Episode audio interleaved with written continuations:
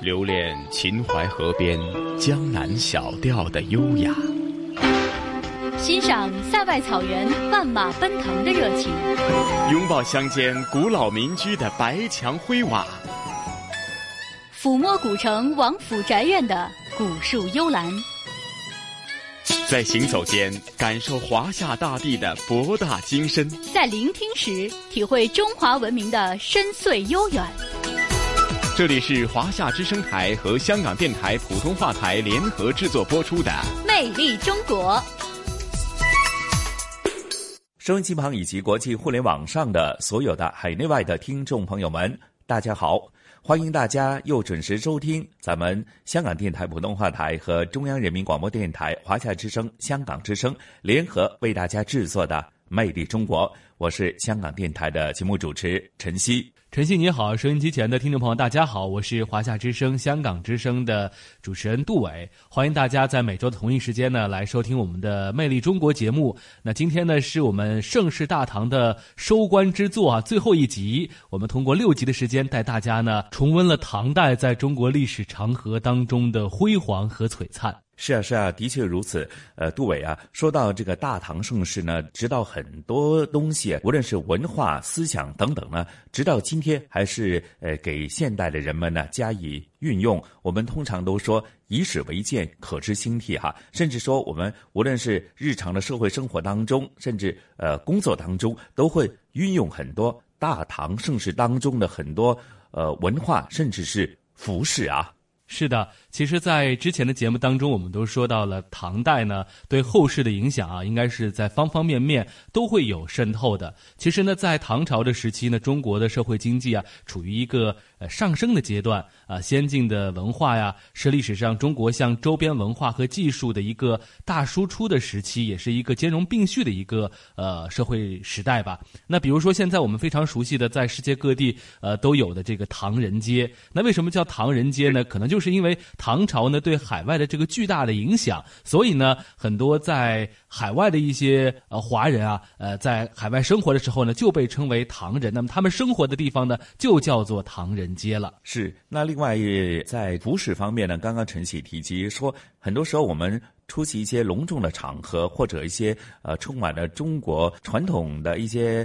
呃假日里啊，我们都会说：“哎呦，你今天这套。”唐装非常得体，非常漂亮。那这个唐装也是回应了，就是大唐盛世当中的一些服饰，是吗？是的，其实说到唐装呢，作为我们的中国人来讲，也是非常的熟悉，因为在。前些年啊，每逢一些非常重要的一些呃国际活动在中国举行的时候呢，我们的这个服装哈，官方的服装都是唐装，而且呢，在内地啊，很多的这个新人结婚的时候，大家都会选择呢，呃，穿一套唐装去拍婚纱照哈，这也是一个特别的风俗或者一种时尚了。那么现在我们看到的唐装，其实和唐代的这种服饰呢，或多或少是有一些区别的，但是呢，还是会有着千丝万缕的联系。那所以呢，能够感受到，其实唐代啊啊，当时的那种服饰文化啊，那种比如说在服饰当中的图案文化，对后世的影响啊，非常之深远。是说到这个对后世的影响哈，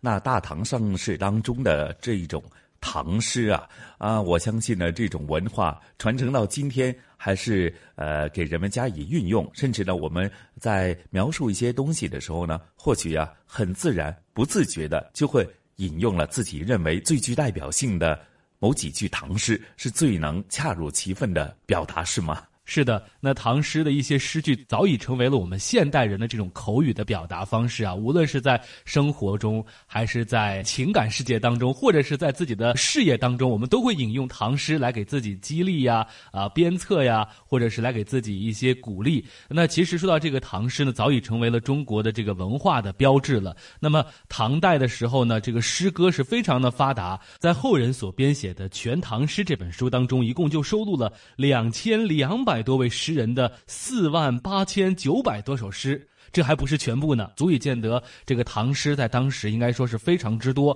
而且呢，在现在哈这两年呢，在我们内地啊有一个综艺节目哈，每逢到了寒暑假或者是一些长假的时候，特别受到呃国人的喜欢。那这个节目呢，也是呃让大家呢重新的去对中国的这个古诗文化、对诗歌有了新的认识。嗯嗯嗯，当然，我们说大唐盛世当中，呃，在文化艺术方面，甚至是在音乐呀、美术等等各方面，都是达到了一个极为呃高超的一个技艺哈。那我相信，有时候我们说在什么。呃，考古学啊，出土文物当中所发现的一些唐朝的一些呃文物价值啊，可以说是价值连城，甚至说人们想象不到是在大唐盛世当中，呃，当时的这种文化艺术去到如此高的一个造诣啊。是的。那其实，在唐代呢，刚才正如晨曦所说的，也包括我们刚才回顾的哈，呃，在各种文化方面呢，对后世的影响呢，呃，在今天呢，我们再去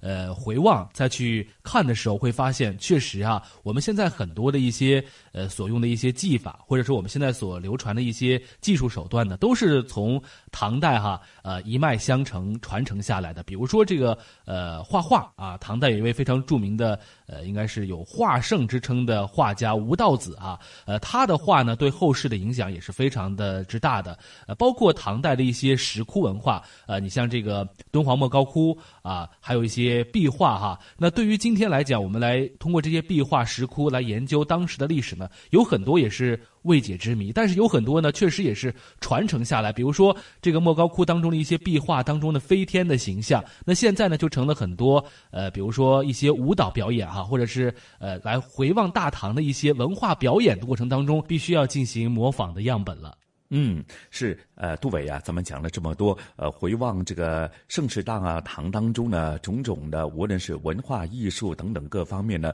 其实真的是，呃，说也说不完哈。咱们就事不宜迟，马上进入咱们呢文化探源盛世大唐的呃收官篇，唐韵未了，好吗？好的。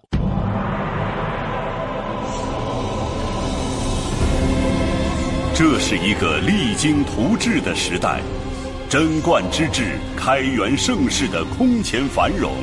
名垂千古。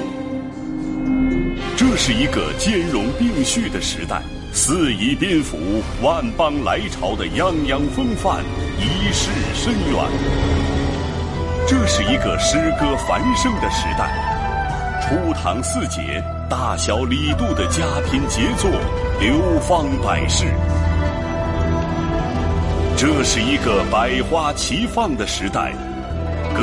舞书画、宗教科技的卓越建树，彪炳千秋。中央人民广播电台《中华文化探源》系列节目《盛世大唐》第六集：唐韵未了。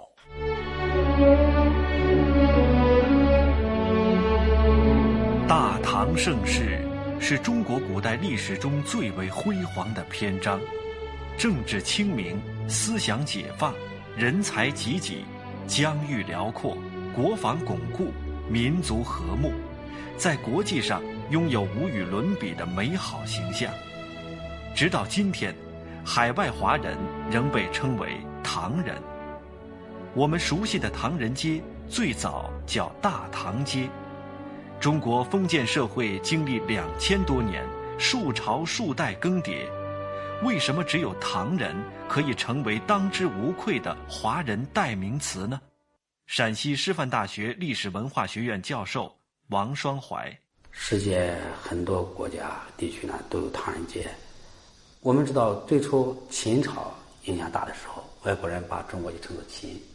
啊，所以这 China 实际上就是秦的音译。有人说是瓷器，这个其实不对的。那肯定是秦的印记，呃，他后来呢有了汉，汉强大，因为汉朝开始走向世界，走向世界之后呢，所以人们把这个中国称作人，称作汉，啊，称作汉汉文化。但是唐朝强大之后呢，那有唐的影响完全盖过了秦和汉，所以就是唐。唐以后呢，没有人没有哪个朝代盖过唐，所以呢，唐就流传下来。现在说唐人街呀什么什么唐呀，这就说明唐的影响。它是比后代的文化影响要大的。在唐人街高高的楼上，街道上人们说着熟悉的话语，让你以为自己还身在家乡。你说你仍然记得祖国，在那遥远美丽的东方。追溯“唐人街”一词的历史源流，你会发现，唐代对于后世的影响不只停留于法律制度、诗歌文学、文化艺术等等层面，而是大唐气质逐渐凝聚、沉淀为华人的精神内核，融入中国人的灵魂血脉，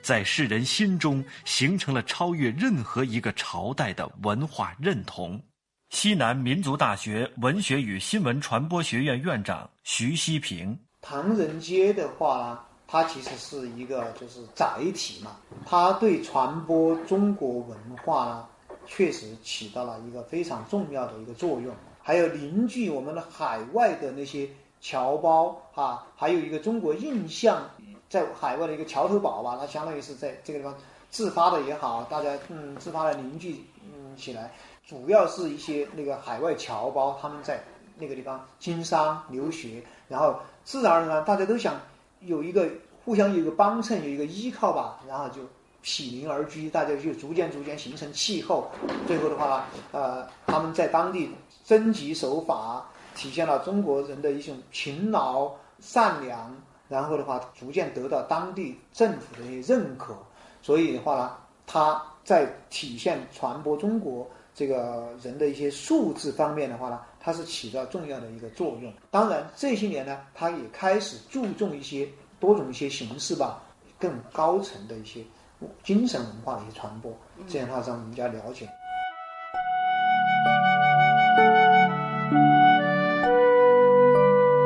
是由于唐朝是让中国人为之骄傲的朝代。人们把住在唐人街的唐人穿的中国传统风格的服装称为唐装，不仅顺理成章，而且早就在海外成为一种惯称。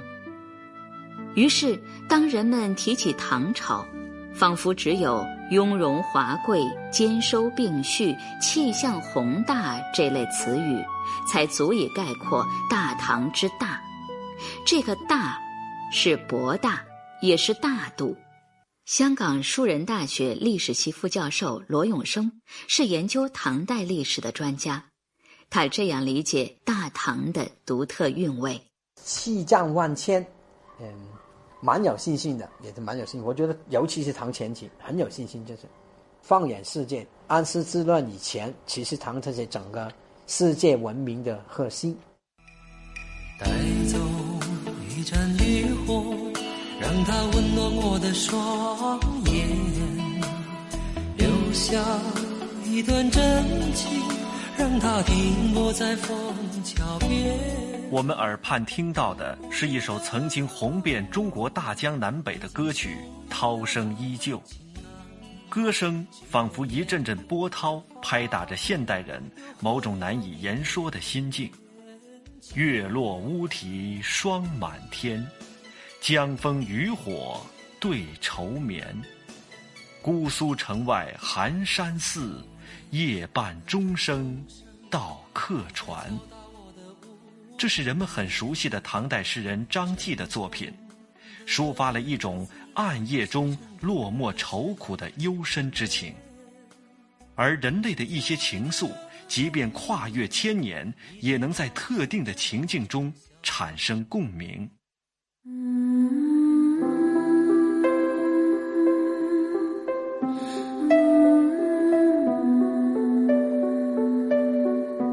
歌最宝贵的价值和意义，就在于它具有这种能够穿越时空、激发共鸣和感动的力量。著名古典诗词专家叶嘉莹。中国诗歌的最重要的作用，就是有一种心法感动的作用。我觉得诗歌的主要的作用，就是能够使读者啊，你的心灵，呃，有一种感发，可以兴起。而什么东西使你感发兴起呢？就是你看到眼前的一切的事物，你看到外界的。大自然的景物，你可以有一种感动。杜甫的诗说：“国破山河在，城春草木深。”所以他写的是国家的事情啊，给你的感动。所以第一个就是说，诗就是给人一种感动啊。所以诗品序上说：“春风春鸟，秋月秋蝉，都可以使你感动。”至于人这个死生离别啊。这个喜怒哀乐的感情，你都可以用诗歌来表达，所以诗是可以信。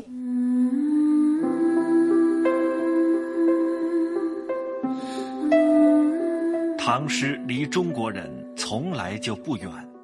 它存在于羌笛孤城里，存在于黄河白云间，存在于空山新雨后，存在于浔阳秋色中。只要粗通文墨的中国人一见相关的环境，就会立即释放出潜藏在心中的意象，把眼前的一切卷入诗境。北京师范大学文学院教授康震：如果你登到山上，登泰山，你自己写不出诗来，你可能脱口就会说“会当凌绝顶，一览众山小”。你到庐山上去看瀑布，你写不出来那么，你你想不出你该怎么形容，你可能会说“飞流直下三千尺”。疑是银河落九天，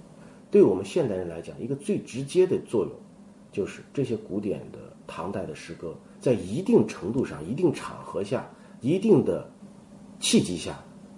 甚至成为了内化，成为了我们的一种表达的语汇。就潜在的，我们把它当成了自己的语言。这当然是最表层的，最深层的来讲，实际上这些古典的诗词，因为它所具有的特别的历史内涵和情感的内涵，它可以成为慰藉我们现代人。内心世界的一方良药，啊！当我们痛苦的时候，当我们失意的时候，当我们得意忘形的时候，都会有最恰当的唐诗走出来，走入我们的内心，或者给我们降温，或者给我们表彰，或者让我们激发我们的再次激发我们的豪情。所以，我觉得唐诗作为一种历史的存在，它之所以也能成为现实的存在，就在于它依然对于促进我们当代人的精神生活。激发我们现代人的生活的意志和工作的激情，也能起到不可替代的作用。诗有着典雅的面容，它的内质是生命力的勃发，因此它总能以自己独特的魅力唤起不同肤色、不同种族人们的共鸣。西南民族大学文学与新闻传播学院院长徐希平，很多人理解中国文化。他不是去读那个哲学著作、读历史，他是通过读这个唐诗来从中来了解中国文化的大概。它里边包括儒释道的精神啊，多元文化的丰丰富的东西，它都包含了。所以的话呢，它也成为就是啊，我说的中国文化的一个标杆。您正在收听的是中央人民广播电台。中华文化探源系列节目《盛世大唐》。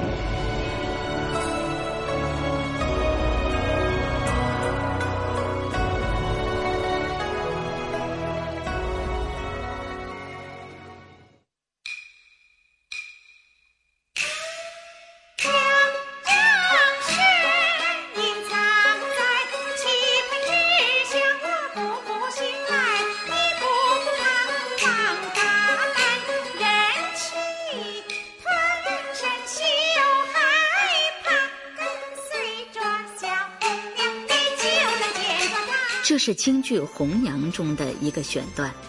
在民间总是习惯把那些热心促成别人美好姻缘的人冠以“红娘”的美称，但人们未必都知道这红娘的来历。红娘是元杂剧《西厢记》女主人公崔莺莺的婢女，是帮助莺莺和张生结合的关键人物。但《西厢记》的故事最初见于中唐元稹的传奇小说《莺莺传》，红娘形象的第一次出现正是在著名传奇《莺莺传》中，这也成为了戏曲中久唱不衰的梨园佳话。而我们经常提到的“梨园”一词，最早见于刘旭的《旧唐书·中宗本纪》，可以看出，梨园在唐中宗时已有，它只不过是皇家园林中与枣园、桃园一样的一个游乐玩赏的园子。到了唐玄宗李隆基时，他才与戏曲结下了不解之缘，后来成为了戏曲界的代名词。据《旧唐书·玄宗本纪》记载，玄宗于听政之暇，教太常乐公子弟三百人，为丝竹之戏，号为皇帝弟子，又云梨园弟子，以志愿尽于进院之梨园。由此可知，到唐玄宗时，梨园的主要职责是训练乐器演奏人员，与专司礼乐的太常寺和充任串演歌舞散乐的内外教坊鼎足而三。梨园由一个单纯的游乐园子，变成了乐舞祭子、演习歌舞戏曲的场所。如今，我们已经习惯把戏班、剧团称为梨园。称戏曲演员为梨园子弟，把几代人从事戏曲艺术的家庭称为梨园世家，戏曲界称为梨园界。在梨园弟子歌舞戏，恭请梨。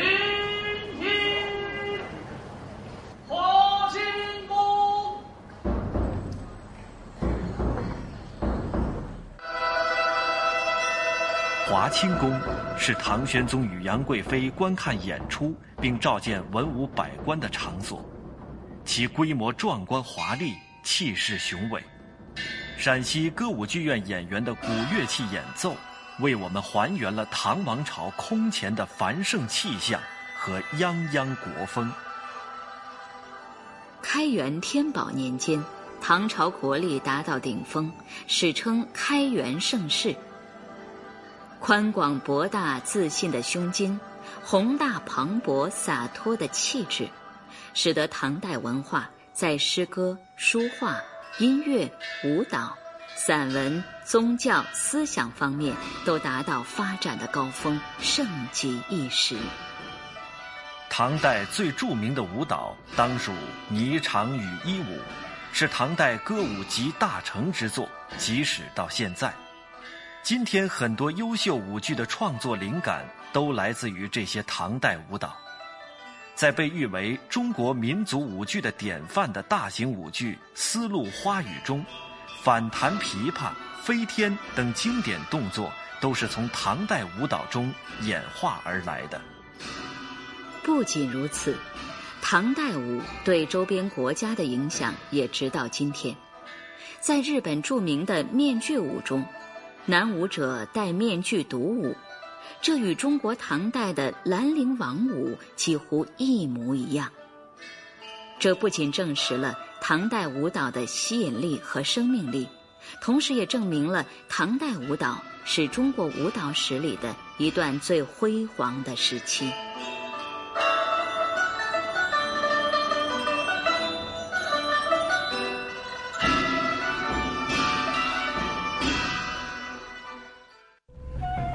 我原本就是布衣草民。你所说的富贵，对我而言，一开始便是空，现如今依旧是空。从空出来，回空出去，没有得失任何东西，何来的惋惜？这是二零一二年上映的电影《吴道子》片段。吴道子是一位全能画家，是中国山水画的祖师之一。他创造了笔尖一远的山水书体，使得山水成为独立的画种，从而结束了山水只作为人物画背景的附庸地位。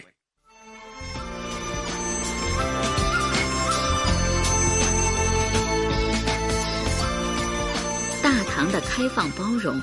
使中外文化交流活动相当活跃。以吴道子为代表的唐代画家，不断吸收外来文化，成就超过了以往各代，影响东方各国。这一时期的中国绘画具有跨时代的历史意义，也使未来的中国画家在他们的基础上再起高楼。画家萧绎，一九三七年啊五月，许悲鸿到香港举办个人画展，嗯，在友人处呢无意中看到了一幅人物白描长卷，啊，顿时眼前一亮，用手头里仅有的一万元现金，再加上自己其父的作品。构下了这幅画，可见当时这幅画在许悲鸿心目中的重要位置。这幅白描人物手卷呢，深褐色的卷面上描绘了八十七位列队神仙，造型优美，神态各异。呃，当时这这张画，我我在上学的时候曾经临过，线条飘逸灵动，每个人物的刻画细节，呃，尤其这种虬须云鬓，哎，毛根出肉，这种气派表现的。淋漓之尽，呃，整幅作品呢有天衣飞扬、满壁风动的艺术感染力，呃，这是后人给他给他评论的啊。呃，全幅作品呢没有任何颜色，就是白描，没有任何款式，但它的风格特点，徐悲鸿一眼就看出来了，这是一幅出自于唐代名家之手的艺术绝品。之所以能能定为绝品，就是当时的鉴定大家都没有看过唐代的风格。说许悲鸿将其定名为《八十七神仙卷》，并亲手将一方刻有“悲鸿生命”四个字的印章小心地打在画面上，从此朝夕不离左右，视为明心绝品。可见这幅画的重要性，也在许悲鸿心目中留下了重要的地位。三七年春天，许悲鸿返回南京，与当时著名大师张大千、鉴定大师谢志柳在一起小聚，展开了收藏的。八十七神仙卷，张大千见后大吃一惊，叹为观止，称这幅作品当时是国内唯一见到一幅具有唐代人物画风的吴代当风。这吴指的是吴道子，认定这是唐代画圣吴道子的粉本，粉本就是照的有可能是临本，呃样本。对于张大千这一判断，从判断到现在也都没有人反对，大家众人表示赞同，原因就是这幅作品的风格。唐代太明显了，其实对后代，尤其宋代、元代、明代，呃，呃，人物画影响甚深。说这幅画的重要性，就是大家见证了吴道子的画风，也影响了后世，呃，千年的一个传承。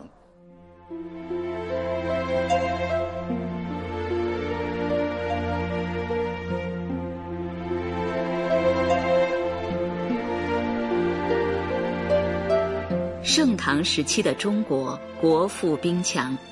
通过由国都长安直抵地中海沿岸的丝绸之路，不但将丝绸、茶叶、瓷器等商品源源不断地运往沿途国家，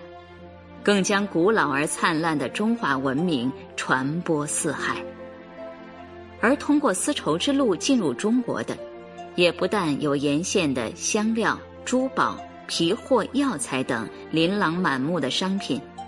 还有纷至沓来的世界各国的国君、使臣、客商、僧侣、学生、工匠和医生。唐代成就了古代丝绸之路的繁盛时期，为古代东西方之间的经济文化的交流做出了重要贡献。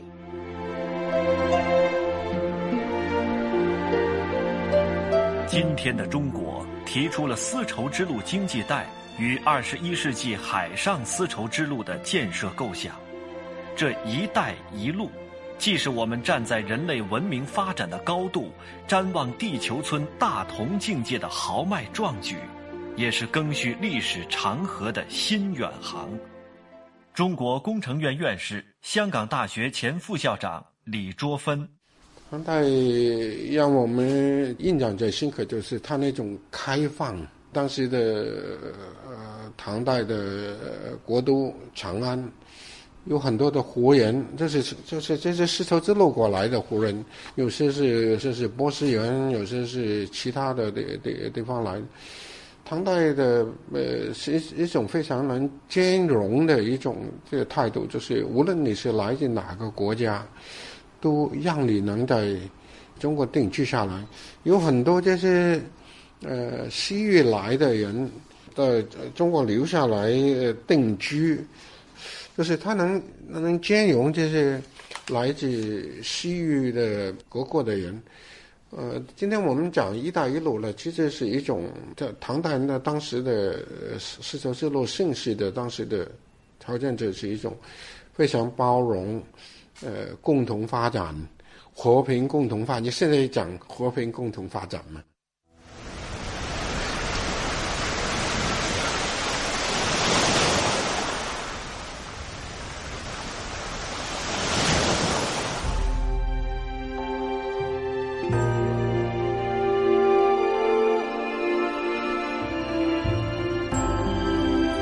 今的一带一路，四大文明交汇，四十多亿人共生，不同语言、不同风俗、不同文化，在相互交往中互学互鉴，这是继承的文化旅行。位于中国湖州古村落里的钱山样遗址，被认定为世界丝绸之源。中国最早的丝绸织品就是从这里出土的。二零一五年，从这里选出来的两件精美的丝绸织品，沿着古丝绸之路跨越亚欧大陆，抵达了位于世界时尚之都意大利米兰的世博会中国馆。今天的丝绸之路几个字也有了全新变化，而这。代表着“一带一路”的畅想所激发出来的愿景，正在被越来越多的文明关注，也代表着沿线的各个国家即将迎来更紧密的命运交织。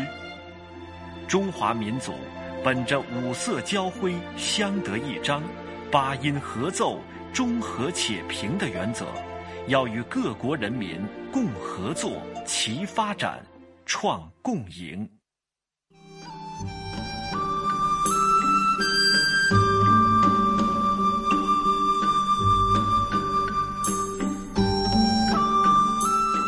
唐人尤爱牡丹，花开花落二十日，一城之人皆若狂。而唐朝，恰如中国历史百花园中的牡丹，开，倾其所有，繁华如梦。大道周边，百方来朝，任何有生命力的文化都主动靠近。落。惊心动魄，风姿永存，被鼓励的梦想和飞扬蓬勃的诗情，永远是后世文人梦回大唐的理由。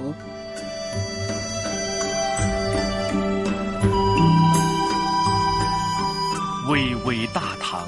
其实从未走远，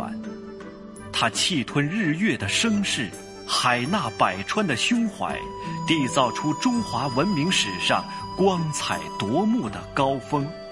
描绘了一幅中国历史云蒸霞蔚的文化图景，永远流光溢彩，一直余韵袅袅。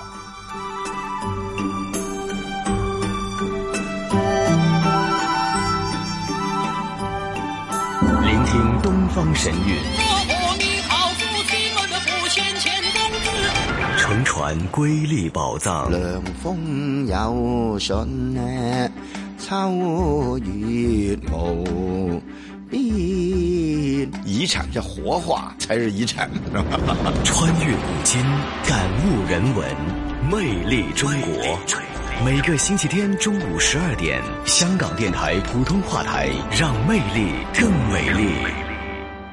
收音机旁听众朋友，大家好，欢迎大家继续收听我们今天的《魅力中国》节目。那在刚才的节目当中哈，我们通过啊半个小时的时间呢，和大家一起来回望盛世大唐，来聆听唐韵未了哈。通过这期节目呢，相信大家一定能够感受到呃这个唐代哈在中国的历史长河当中哈所扮演的一个非常重要的角色。我们通过六集的节目呢，对唐文化呢做了很多悉数的整理。那相信大家呢也通过我们这个节目哈，对唐文化有了很多的兴趣。那也希望大家，也欢迎大家通过各种方式渠道呢，来更多的来呃了解这段特别的啊非常辉煌的历史。是，甚至说我们以前呃了解的只是一知半解，那其实借此机会呢，就可以呃重新再度的认识啊盛世大唐当中所包含的大概的一些元素。为什么说盛世大唐当中啊，无论是从政治社会各个层面、文化艺术各个层面呢，都已经达到如此的一个高峰的话呢？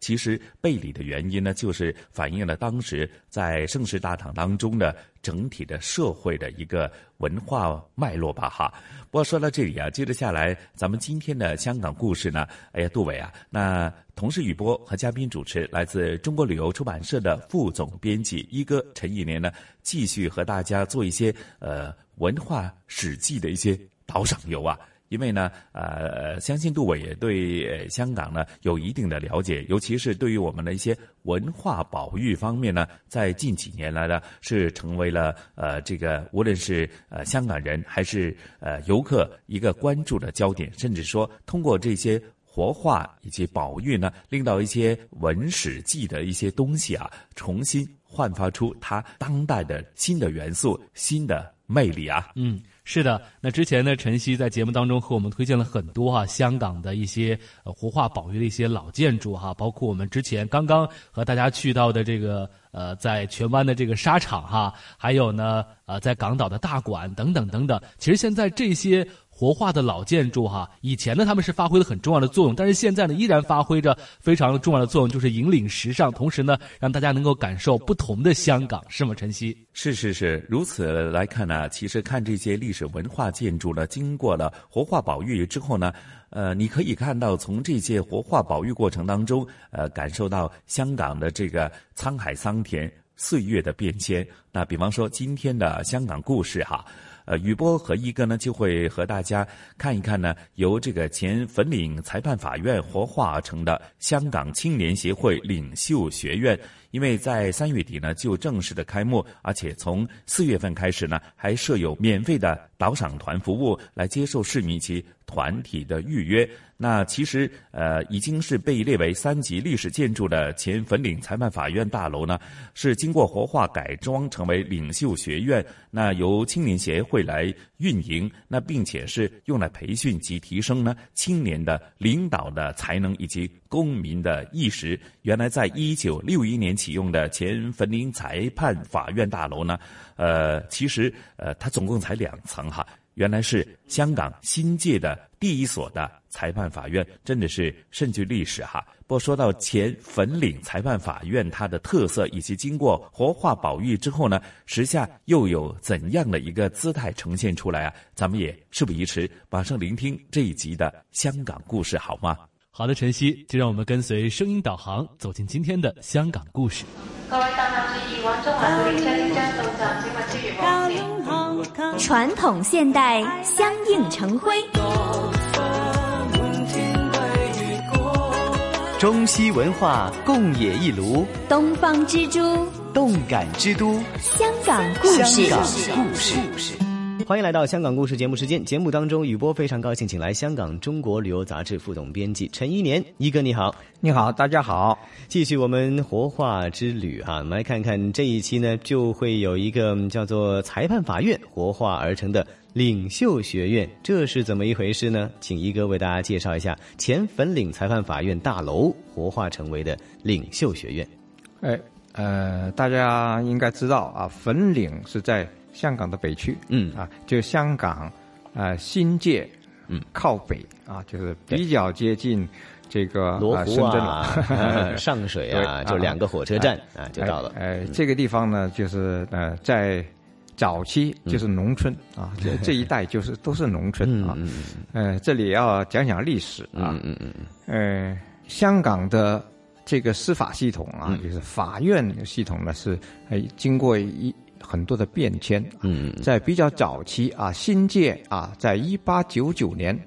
呃，英国正式接管新界的时候啊，呃，就那个时候的这个司法是不是很健全的啊？呃，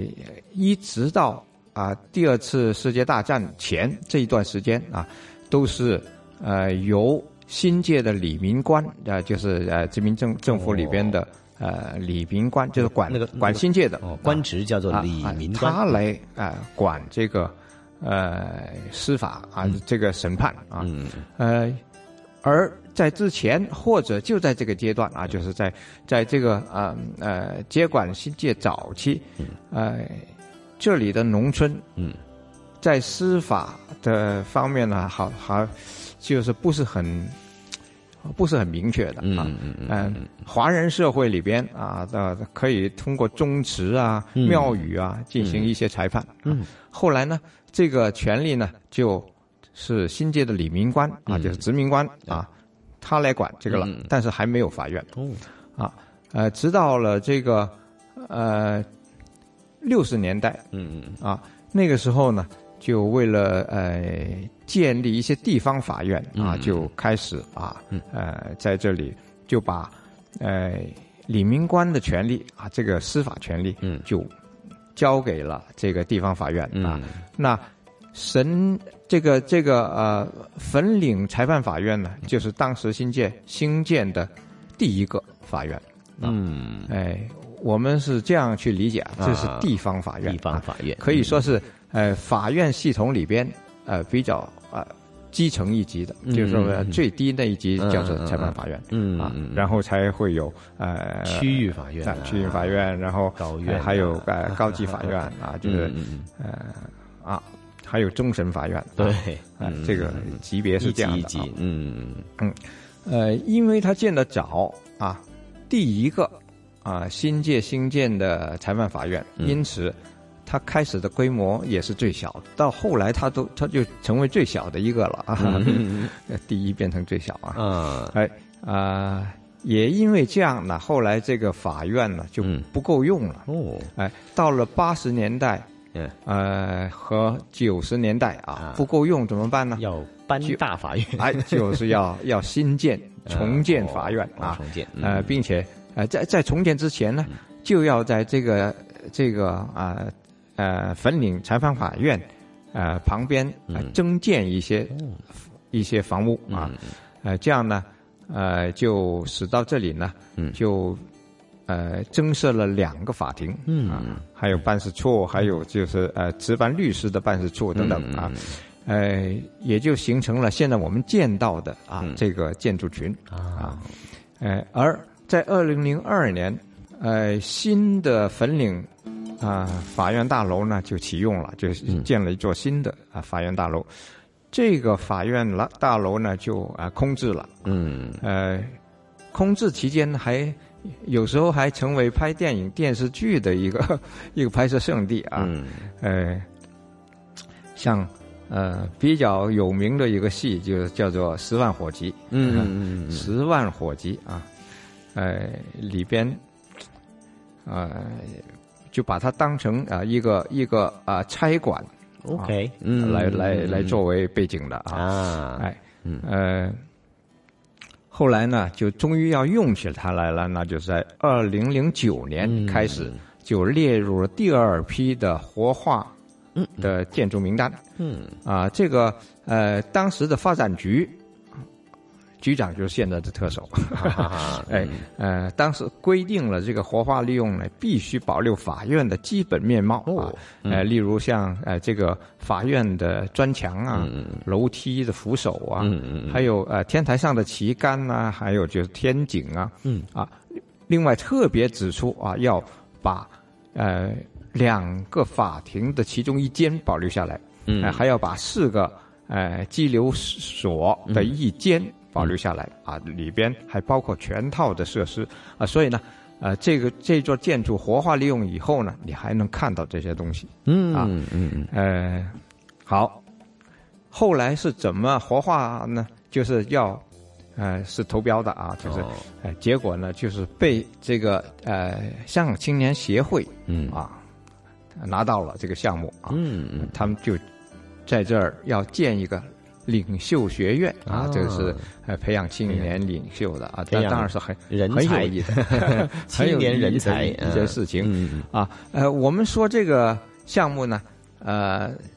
在这方面我就不在行了，就是说你你要说怎么个培养人才啊？嗯，哎，那我特别关心的还是怎么去参观它，嗯嗯嗯，看的这个很有很有意思的一座历史建筑啊，嗯。呃呃，前粉岭裁判法院大楼呢，嗯，就被列为三级历史建筑。啊，嗯。三级的历史建筑，呃。等级不算很高啊，嗯。因为它到底不算是这很很很久远的一个建筑啊，但是它有它的特色，就是呃保有了早期新界嗯。呃这个裁判法院的特点啊，就是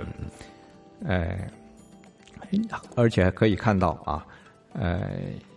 楼梯啊，二号法庭啊，嗯。啊扶手啊，哦。呃旧时的面貌啊。另外呢，因为当年的建筑啊。都用一种啊、不是很豪华的建筑啊、对材料啊，比较朴实一点。但是呢，嗯。也就是这些给你留下了一些呃看头啊，就是譬如你呃看到这里的地板是花阶砖啊，哎。哎 就是啊，因为它有有很多功能性的房间给保留下来了啊。原来是怎么样的啊？就是原来是关呃犯人的，哎。呃，现在呢就把它活化成为一些呃活动间，就是说你可以呃搞活动啊，嗯因为呃通常面积不太大啊，就是说你在里边呢搞一些小型活动啊，对对对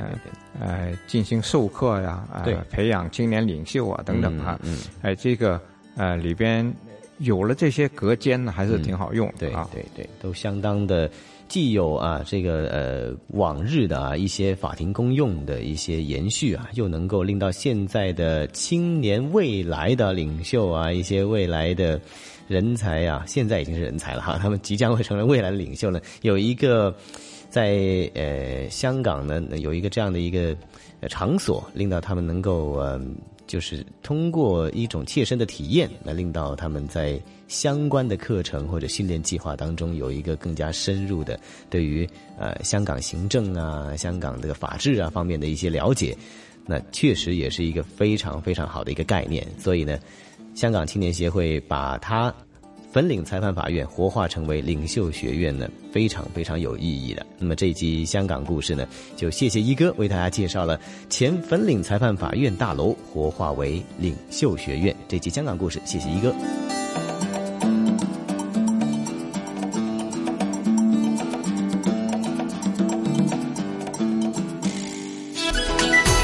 这里是华夏之声台和香港电台普通话台联合制作播出的《魅力中国》。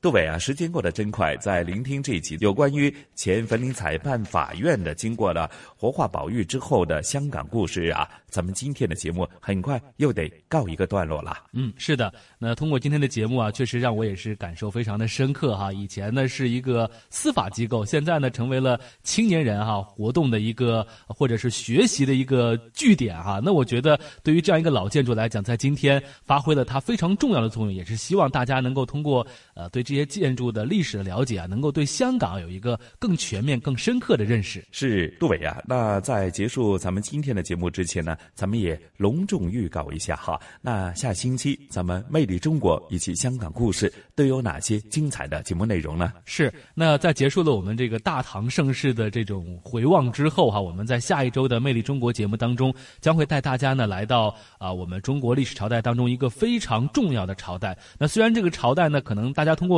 一些文艺作品啊，比如说书啊或者电影电视啊，感受到的可能更多的是兵荒马乱，但是不可否认，这个朝代呢，在中国历史上是一个非常重要，同时也是非常发达、非常富裕的一个朝代，那就是宋代。嗯，那另外一方面呢，香港故事啊，那下星期呢碰巧就是呃遇到了咱们香港的复活节假期。我相信呢，复活节假期呢，有很多的香港民众呢都会前往澳门或者呃内地哈，无论是探亲还是旅游。那近期呢，一个热门的地方，那就是港珠澳大桥。除了是它提供了便利以外呢，港珠澳大桥呢还有很多建筑界方面的一些呃，可以说是呃开创，甚至是一些呃跨世纪的工程当中的一些特色又如何体现出来呀？那下星期的香港故事呢，我们也会为大家一一的描述一番呢，一一的为大家解释一下